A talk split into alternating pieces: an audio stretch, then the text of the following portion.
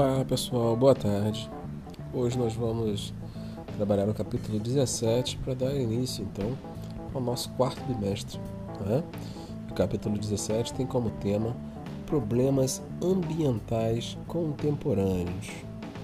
Ou seja, ele é uma sequência né, do nosso capítulo anterior que se tratava sobre industrialização e meio ambiente. Agora nós vamos falar então sobre esses problemas dessas sociedades industrializadas, certo? E como as grandes nações estão lidando com isso. Vamos lá?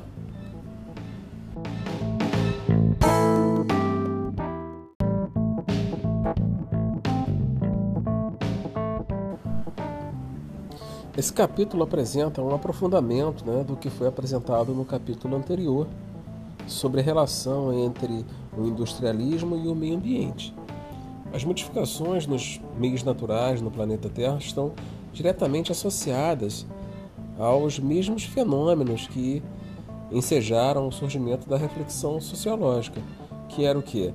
O desenvolvimento do sistema capitalista e a crescente urbanização das sociedades modernas.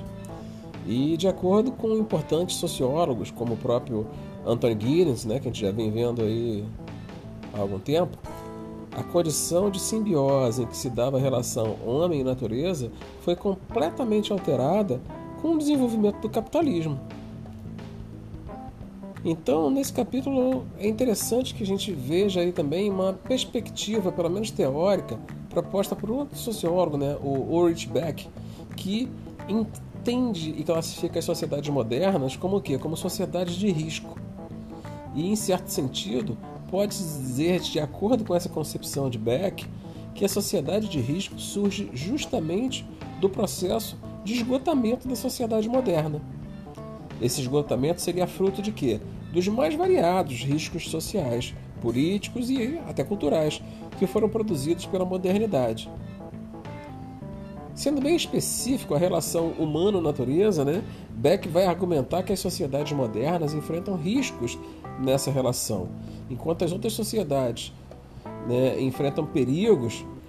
A diferença vai residir, residir exatamente no fato de que os riscos são produtos do próprio desenvolvimento tecnológico que as sociedades modernas vão impondo às suas realidades naturais, que vão ultrapassando o âmbito estritamente econômico como as tecnologias produtivas, e chegam a produzir armas de destruição biológica e nucleares.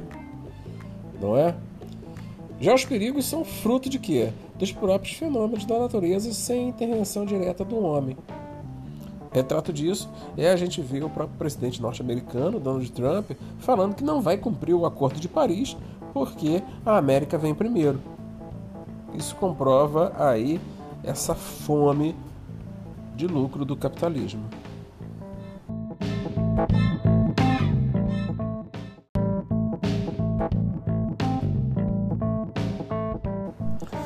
Pode deixar de notar nesse capítulo que como a construção social, né, como a nossa sociedade vai se montando em cima dessa problemática do meio ambiente, essa busca por desenvolvimento está sempre passando por cima do meio ambiente.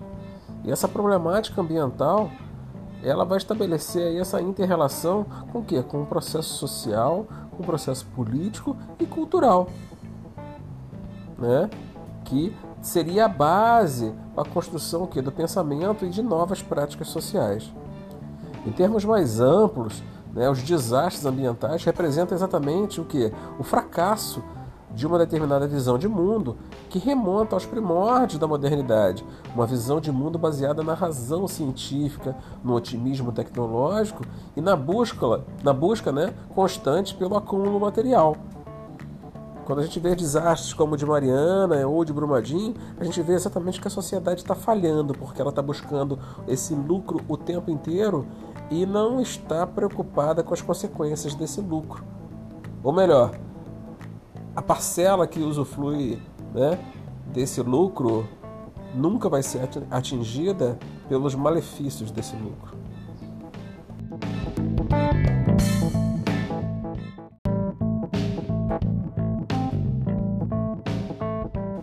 Gente parar para analisar friamente, né, a gente consegue analisar que essa preocupação ambiental na era moderna ela é exatamente o que? Ela se torna um obstáculo a esse desenvolvimento e a esse modelo de progresso. Certo? Um aspecto interessante na, no, na teoria do Beck é que ele permite compreender de maneira mais ampla os riscos globais a que o ser humano está sujeito. É a possibilidade de entender que nas sociedades de risco, os problemas ambientais assumem uma escala global e com consequências irreversíveis, causando inclusive os próprios produtores do risco. Nesse sentido, a degradação ambiental deixa de ser um problema estético apenas e passa a significar uma ameaça à própria existência humana. Né?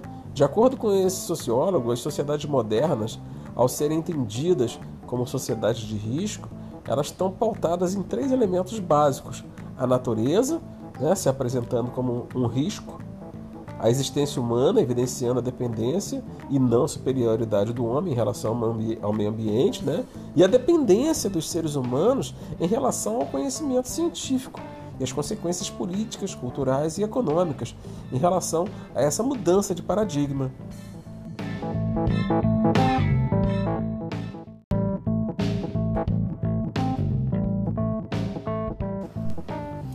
Então a gente tem que tentar entender agora o que seria esse conceito de sociedade de risco, bem como a impossibilidade da previsão dessas ameaças, né? Enquanto se produz, produz, produz, não existe aí um processo qual se analise qual vai ser o custo dessa produção.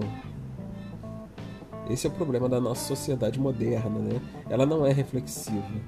E a gente quer que essa sociedade moderna seja reflexiva configurando uma perspectiva em que ela mesma propõe uma temática né, e, um, e um problema para si mesma. Esse processo, inclusive, leva ao, ao Beck entender é, é, como o fim do outro, que nada mais é do que as consequências dos riscos ambientais que afetam toda a humanidade. Isso não fica restrito a nenhum grupo ou classe social específica, a princípio. A definição de quem são os outros não se dá por fronteiras específicas. Uma sociedade pode ser produtora dos riscos ao mesmo tempo que é vítima das consequências. A gente vê isso nos desastres ambientais. Né? Tendo em vista essa conceituação, a gente pode tornar imperativo mencionar o peso do processo de globalização na temática do meio ambiente. Atualmente, como já afirmaram vários estudiosos na era moderna, né, a gente tenta entender essa relação espaço-tempo, né? tenta ver a percepção desses dois elementos e, à medida que se avança o processo de globalização, as diversas regiões do planeta se interrelacionam de forma mais intensa, contribuindo para que essa expansão dos riscos seja cada vez maior e não menor. Então a gente tem que fazer uma reflexão. Né? É importante que vocês façam essa reflexão e consigam perceber que, a que nessa relação do meio físico e biológico, a realidade sociopolítica e econômica, a temática ambiental, expõe um sistema complexo que funciona como uma totalidade organizada, exigindo então esforços de vários atores sociais para reavaliar e orientar o processo econômico, político, social, cultural, educativo e a própria sustentabilidade ambiental uma vez que as crises ambientais vão sempre resultar justamente do enfraquecimento dos alicerces que fundamentaram as sociedades modernas.